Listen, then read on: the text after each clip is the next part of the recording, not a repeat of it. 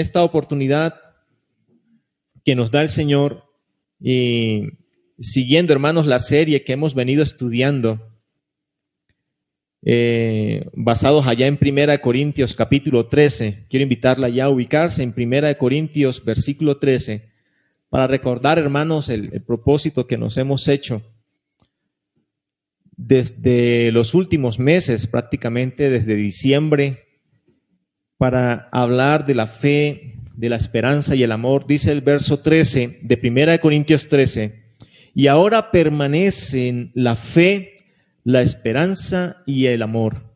Estos tres, pero el mayor de ellos es el amor, es el amor. Ya, hermanos, trabajamos, estuvimos estudiando un tiempo acerca de la fe allá en Hebreos capítulo 11. También, hermanos, estuvimos dos meses mirando temas acerca de nuestra esperanza en el Señor y todo lo que ello implica. Hermanos, quiero invitarles a que ahora abordemos el tema del amor, pero no cualquier amor, sino el amor ágape, que según la palabra de Dios, hermanos, es el amor más excelente. Es el amor más excelente. Y yo le invito a que usted se haga la pregunta, ¿qué es el amor? ¿Qué es el amor? Hermanos, la definición del amor depende del afecto. Y ahí en la, en la presentación, bueno, voy a mostrar una, una, un, cuadrito donde usted y yo podemos ver el tipo de afecto y cómo se define bíblicamente o, o, bueno, cómo se define de manera general ese amor. Si el afecto es amistoso entre amigos, la Biblia incluso habla de esa clase de amor, de la amistad, de, del hacer amigos. Eh, ese amor se define como amor filial, ¿sí? Viene la palabra griega filos. Pero si el amor es conyugal, ¿sí? El que, el que se expresa entre la pareja y en el matrimonio, ese amor es eros, el amor eros, que de donde viene la palabra erótico, pasión, ¿sí? Si el amor es entre padres e hijos, ese amor, y en la Biblia también lo considera, ese amor es un amor natural, ¿sí? Es un amor natural. Pero si hablamos de aquel amor que busca hacer el bien a los demás, sin más ánimo que ese, sin buscar nada cambio, sin buscar recompensa, sino solo el favorecer a otros, el hacer lo bueno a los demás sin esperar nada a cambio, la Biblia define ese amor como el amor ágape, que es el amor más excelente. Y es al amor, hermanos, que la palabra de Dios nos invita a nosotros a expresar en todo tiempo. Porque ese amor busca hacer el bien a los demás sin más interés que ese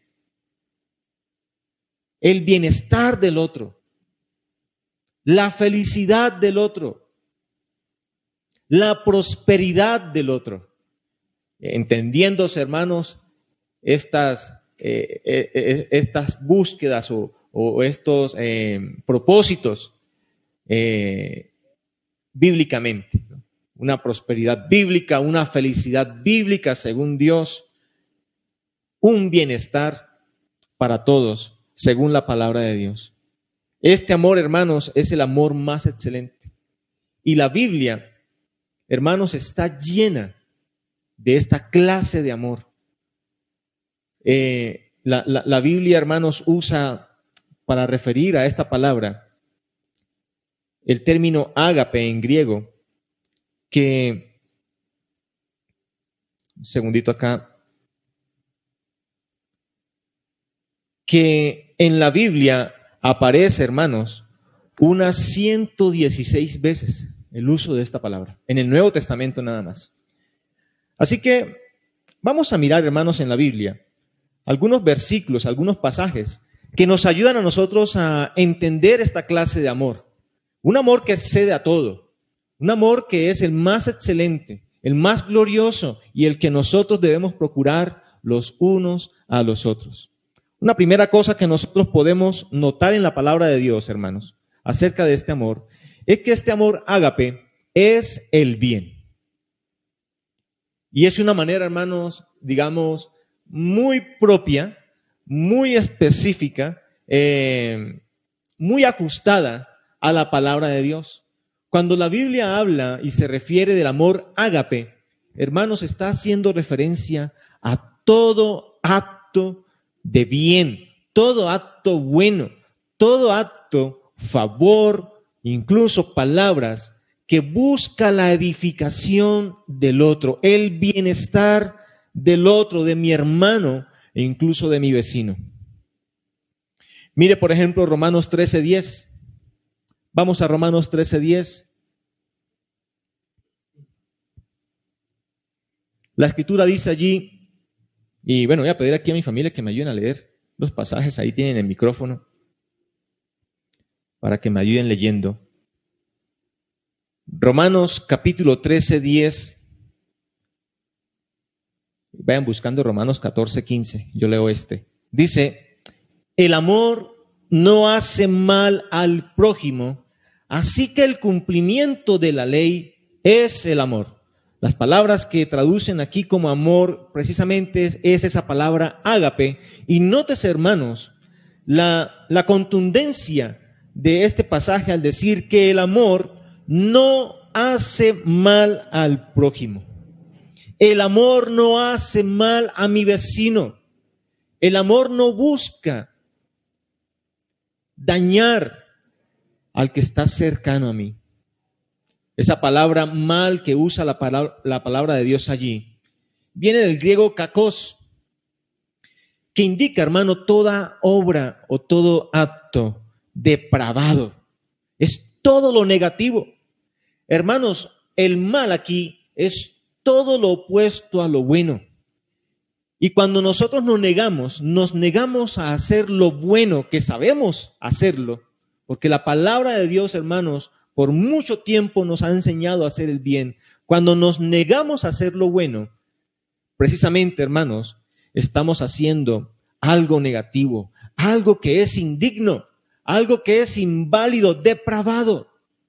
Y pecamos y por consiguiente no expresamos ese amor, ese amor que es el más excelente. Por ejemplo, cuando hablamos mal del otro, cuando proferimos de nuestros labios términos que ofenden, que dañan al otro, hermanos, esos son expresiones negativas con respecto al amor. El amor es toda acción buena. El amor es contrario al mal. El amor, hermanos, es todo acto que concorda con la voluntad de Dios, porque la voluntad de Dios, dice la Escritura, es buena, es buena. Así que hermano, pensemos en esto, porque si no hacemos lo bueno a lo que el Señor nos ha llamado, hermanos, no estamos expresando ese amor que es el más excelente, al cual el Señor nos llama a practicar. Una segunda cosa que vemos con respecto a este amor ágape que es el bien, lo encontramos en Romanos 14, 15. Vamos a leerlo. Ahí está el micrófono para que lean. Pero si por causa de la comida tu hermano es contristado, ya no andas conforme al amor. No hagas que por la comida tuya se pierda aquel por quien Cristo murió. El amor, hermanos, además de no hacer el mal, el amor ágape no causa tristeza al hermano. Y en este punto, hermanos, de verdad que Muchas veces, ¿cierto? ¿Cuántas veces hemos hecho llorar a alguien? Hemos hecho indignar a alguien, entristecer por nuestros actos que no son buenos. Hermanos, quien entristece al otro por causa de hacer lo que bien le parezca, sin considerar la conciencia del otro, el, el crecimiento en el cual va el otro, que el otro quiere agradar al Señor y, y, y de pronto está ahí luchando, pero nosotros muchas veces abusamos de nuestra libertad en Cristo, incluso haciendo cosas que no convienen. Hermanos, eso es contrario a andar en el verdadero amor.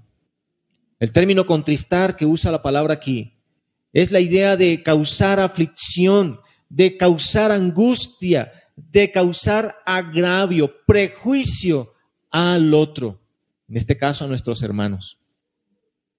Hay conductas, hermanos nuestras, que entristecen a los otros, como por ejemplo cuando vemos a los hermanos en peleas.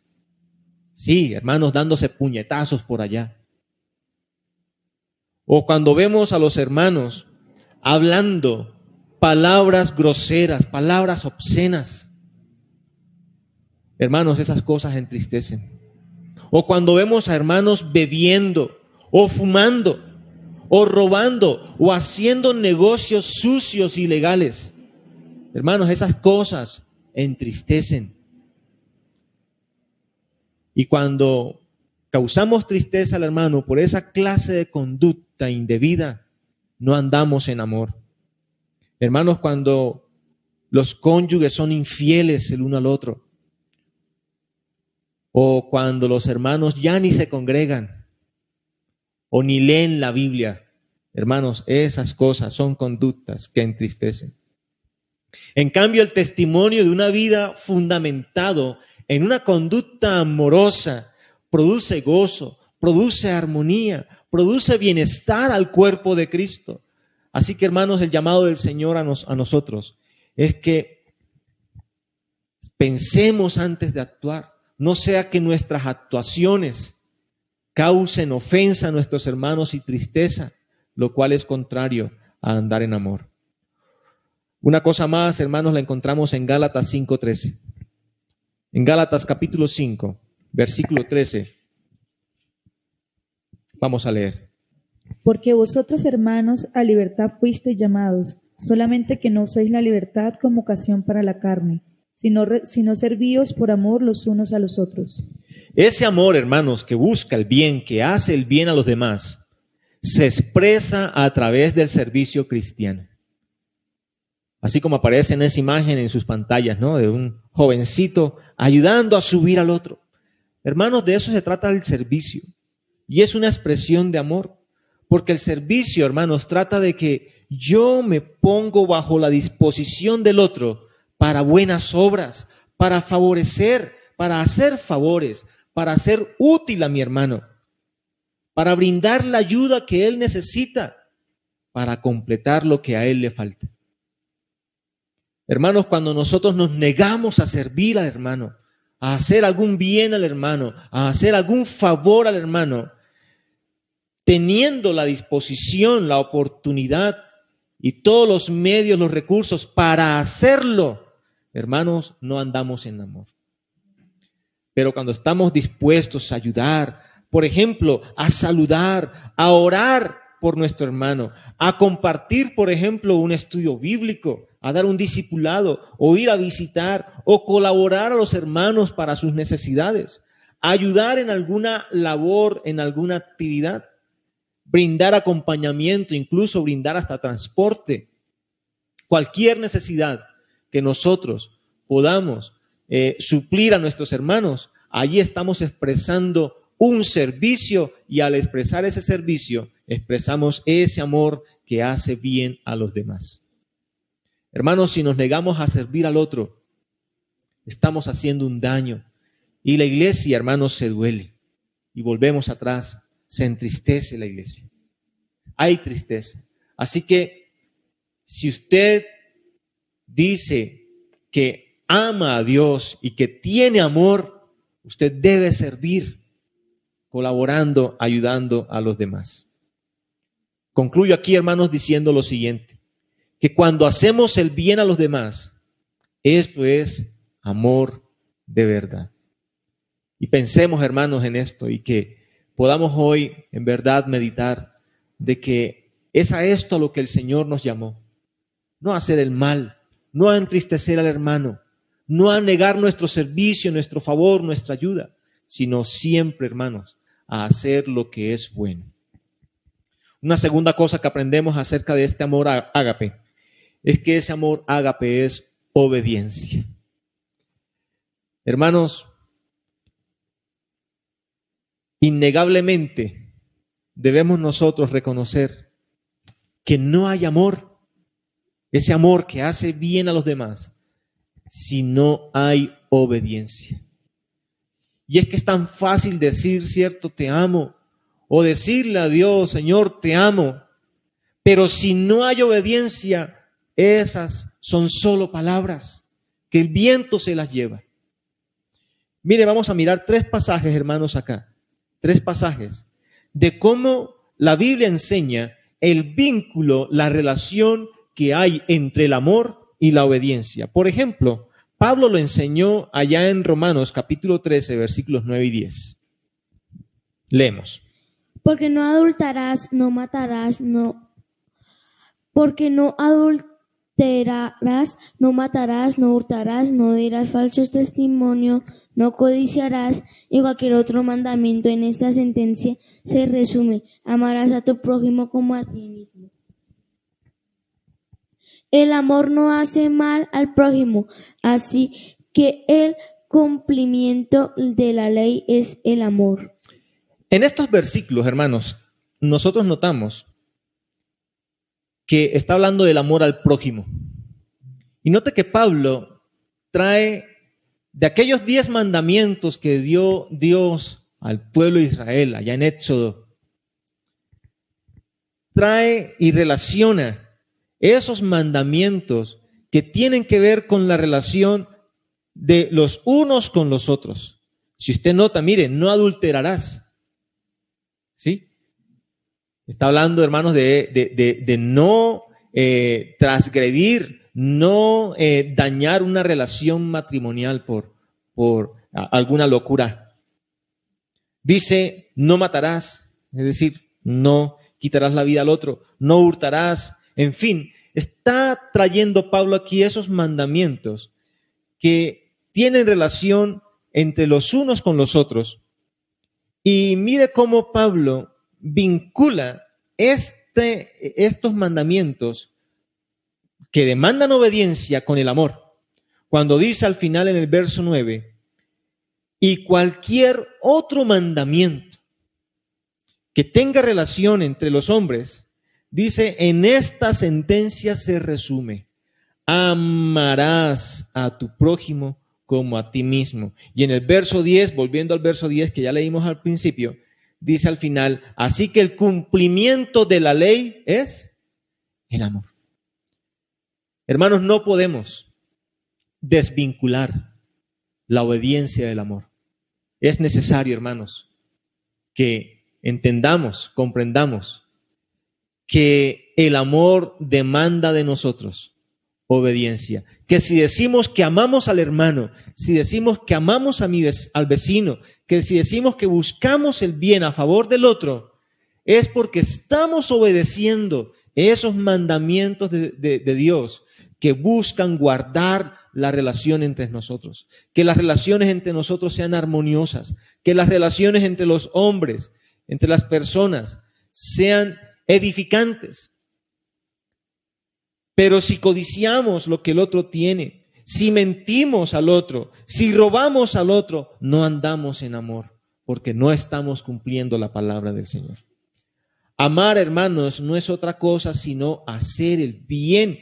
Y ese bien, hermanos, es obedecer los mandamientos de Dios. Pero no solamente Pablo enseñó ese vínculo entre el amor y la obediencia. El apóstol Juan también lo hizo. Mira lo que dice Primera de Juan capítulo 5, versículo 3.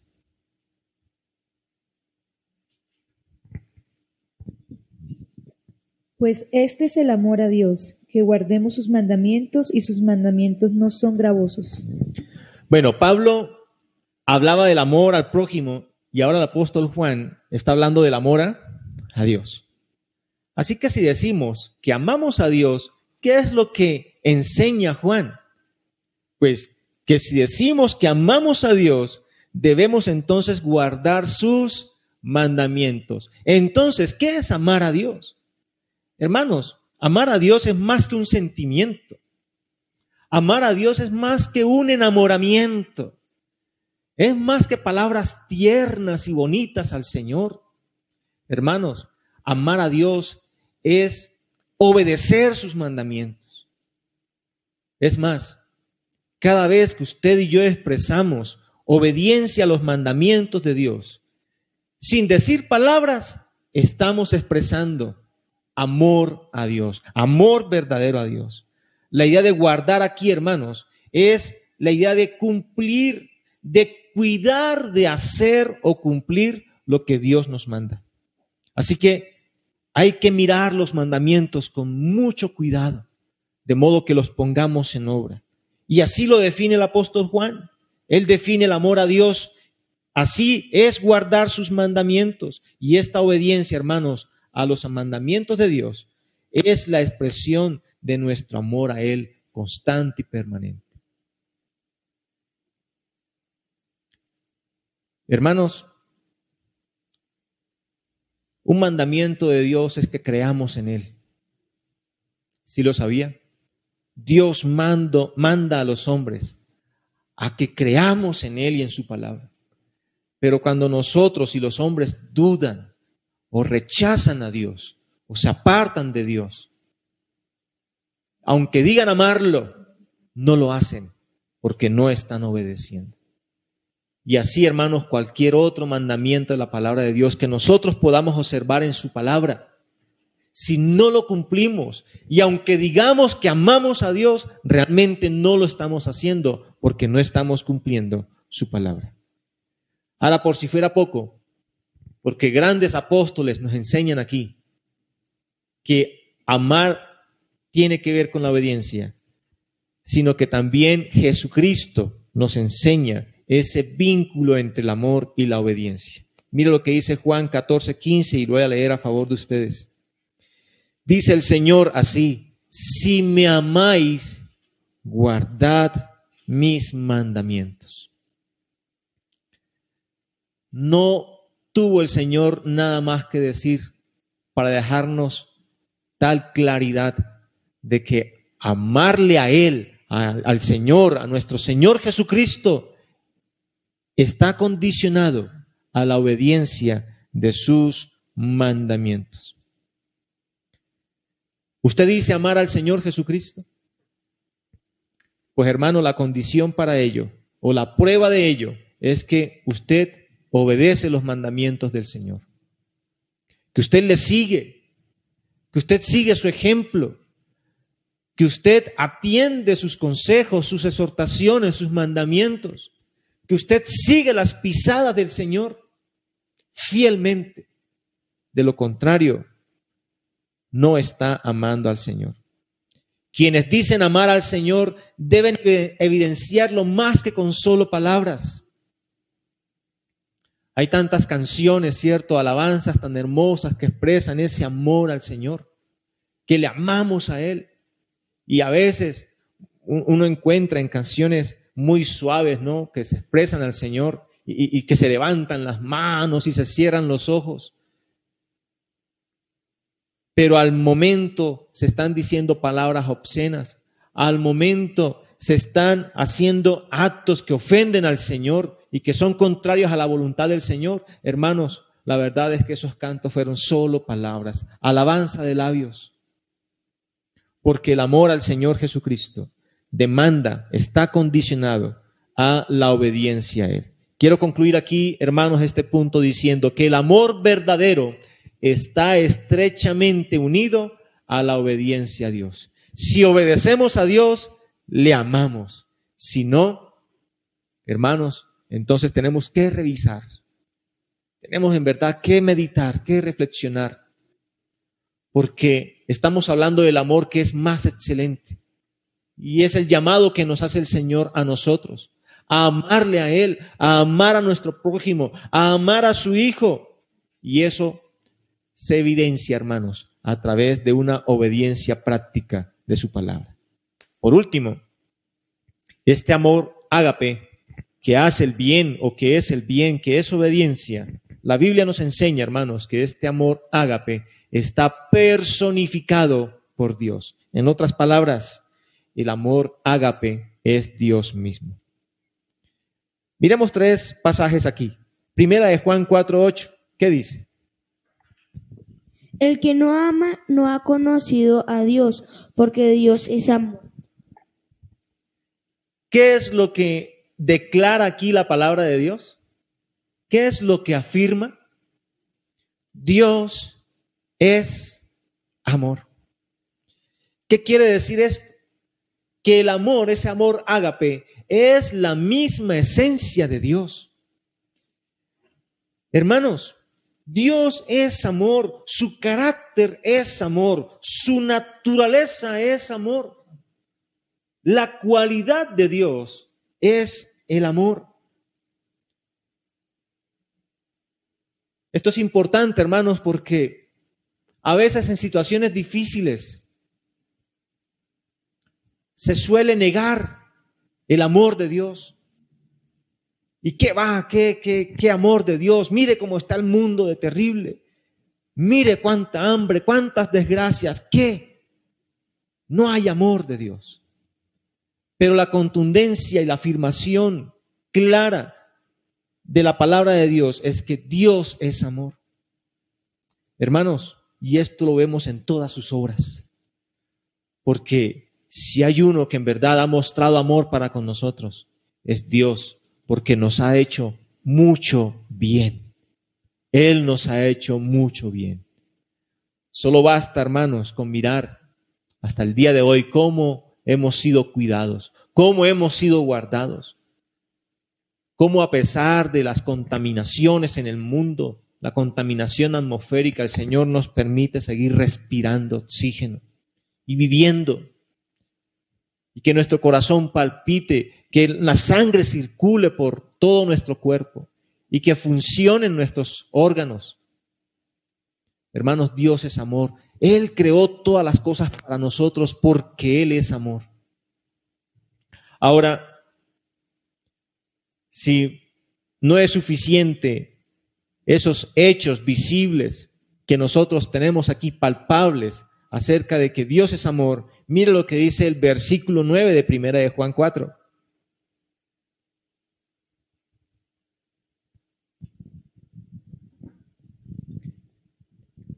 En esto se mostró el amor de Dios para con nosotros, en que Dios envió a su Hijo unigénito al mundo para que vivamos por él. ¿Cuál fue la más grande muestra para nosotros de que Dios es amor, de que Dios nos amó? Pues que ese amor fue encarnado por Dios en la persona de Jesucristo. Nótese, hermano, Dios envió a su Hijo unigénito al mundo. ¿Para qué? para que vivamos por Él.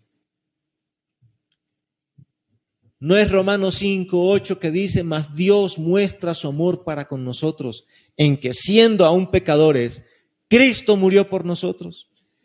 Hermanos, ese amor de Dios no es solamente palabras, que Dios es amor no es simplemente términos, es la realidad y fue encarnado por Él. Él se hizo hombre la Biblia dice que la gracia, la verdad, la misericordia, el amor vinieron con Jesús.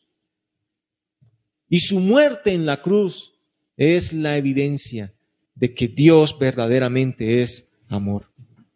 Esto nos enseña, hermanos, que además de esa muestra de que Dios es amor, de que Dios tiene el más grande amor para con nosotros. No hay amor más grande que el de Dios mostrado a través de haber entregado a su Hijo por nosotros. Es innegable, hermanos, es incuestionable que Dios es amor y que nos ha mostrado su amor. Y finalmente, vamos a primera de Juan 4, 7. Lo voy a leer a favor de ustedes. Amados, amémonos unos a otros, porque el amor es de Dios. Todo aquel que ama es nacido de Dios y conoce a Dios. Y quiero invitarle que miremos más adelante el verso 16. Dice, y nosotros hemos conocido y creemos y creído, perdón, el amor que Dios tiene, el amor que Dios tiene para con nosotros. Dios es amor y el que permanece en amor permanece en Dios y Dios en él. Hermanos, estos versículos nos dicen lo siguiente, que el amor es de Dios y que Dios tiene amor. No es posible amar con el amor de Dios aparte de Dios. Hermanos, para tener y ofrecer el mismo amor de Dios hay condiciones bíblicas. La Biblia dice aquí que hay que haber nacido de Dios, es decir, haber creído en Jesús como el único y suficiente Salvador. Así que si usted quiere disfrutar de ese amor de Dios y expresarlo a los otros, no es posible si usted rechaza a Cristo Jesús como su Salvador. Si usted rehúsa creer en Él, no puede expresar esa clase de amor. Por más que lo intente y por más que usted lo quiera proclamar, no lo podrá manifestar, porque es necesario haber nacido de Dios. También es necesario conocer a Dios, porque Dios es amor. Hermanos, Dios es el ejemplo, es el modelo a nosotros de esa clase de amor, porque como es ese amor que hace el bien a los demás, Pensemos, hermanos, cuántos males nosotros, el mundo, ha hecho contra Dios. Sin embargo, Dios lo que hace es amar, mostrar amor, mostrar misericordia, haciendo bien a nosotros. Y una condición más, permanecer en Dios. En la medida, hermanos, que nosotros andamos en Dios y caminamos fielmente en Él, permaneciendo en Él, permaneciendo en su palabra, obedeciendo su palabra, hermanos, expresaremos también ese amor de Él. El amor es de Dios y viene de Dios. No podemos amar o decir que amamos como Él ama, aparte de Él. Es necesario una relación estrecha con el Señor, conocerle y permanecer en Él. No es posible concebir el amor verdadero aparte de Dios. Hermanos, nosotros debemos estar evaluando también nuestra relación con el Señor. ¿Cómo está nuestra comunión con Dios? ¿Le estamos conociendo? ¿Permanecemos en Él? A veces hay dificultades, tentaciones, pruebas, circunstancias que son tan fuertes muchas veces pero que por falta de, de confianza en el Señor y de permanecer en el Señor nos alejamos de Él. Y en la medida que las personas, los hombres, los creyentes se alejan de Dios, se alejan de la comunión con Dios, no podrán expresar esa clase de amor ni disfrutar de ese amor de Dios. Revisemos, hermanos, nuestra comunión con el Señor, porque el amor es de Dios. Dios es amor. Y en la medida que andamos con Él, también aprenderemos de Él y expresaremos esa clase de amor. Finalizo, hermanos, diciendo lo siguiente. El amor ágape es el amor más excelente. Es bonito, son bonitas las relaciones de amistad, tener amigos, ese amor filial y tener a alguien a quien hablar, a quien contarle nuestras cosas. Es hermoso. También es hermoso ese amor de pareja, el amor dentro del matrimonio, ¿sí? Y, donde se disfruta de la pareja, de las relaciones, allí en el, en, el, en el ámbito, en el contexto del matrimonio. Hermanos, también es hermoso el amor que se pueden expresar los padres e hijos, ese amor natural, ¿cierto? No hay nada más hermoso que, que, que, saber que, un hijo es una bendición del Señor y que, y que, y que le amamos incluso a pesar de los defectos, y que los hijos también puedan expresar ese amor a los padres, honrándoles, respetándoles. Pero el más excelente amor de todos, el, amor mayor, el amor más grande, es el amor ágape, aquel amor con que Dios nos amó y que nos llama a nosotros también a expresarlo a través de hacer buenas obras a los demás, a través de obedecer la palabra del Señor y a través de tener esa comunión con el Señor, conociéndole y permaneciendo en Él. Ese amor es más excelente porque busca hacer el bien a todos, incondicionalmente, considerando los mandamientos de Dios en su palabra, habiendo recibido tal amor primeramente de Dios mediante la fe en su Hijo Jesucristo y reconocido en sus obras y en las que y en las de los que le aman sinceramente. Hermanos, que en esta serie del amor, este amor ágape, nosotros en verdad podamos considerar la importancia de este amor y vivirlo, expresarlo, porque Dios nos ama a nosotros primero. Él nos amó primero y nos invita a expresar ese amor a Él, a su Hijo, a su Espíritu, al prójimo, a los vecinos, así como Él lo ha, lo ha mostrado con nosotros. Oremos. Señor y Dios, muchas gracias por tu palabra y por enseñarnos esta clase de amor. Por recordarnos hoy que entre todas las expresiones de afecto, de cariño, de amor, existe uno que es más excelente, que es superior a todos. Es ese amor que traduce en la Biblia con la palabra, de la palabra ágape ese amor que es el bien, ese amor que está vinculado a la obediencia de tus mandamientos, de tu palabra, y ese amor, ¿qué eres tú, Dios? Tú eres amor, y que ese amor viene de ti, es dado por ti, y que lo podemos expresar en la medida que andemos en ti. Muchas gracias, Señor, por amarnos y enseñarnos el mayor amor y mostrarlo a través del sacrificio de tu Hijo Jesucristo, quien murió por nosotros, aún siendo pecadores. Que nuestra vida, nuestros últimos días en este mundo, los podamos, Señor, aprovechar para expresar esa clase de amor, haciendo bien a todos, obedeciendo tu palabra y permaneciendo en buena comunión contigo.